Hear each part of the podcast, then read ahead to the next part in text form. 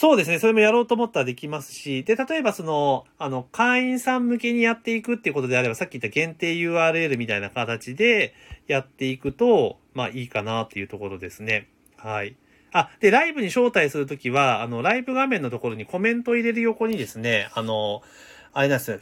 顔の絵文字みたいなのがあるんで、それをタップすると、あの、リクエストを受付っていうのがあったりとか、あと、視聴者を招待ってボタンが出てくるので、それを押すと向こう側に、ライブ配信しませんかっていうのが出てきますから、それで呼び込めば、あの、いけます。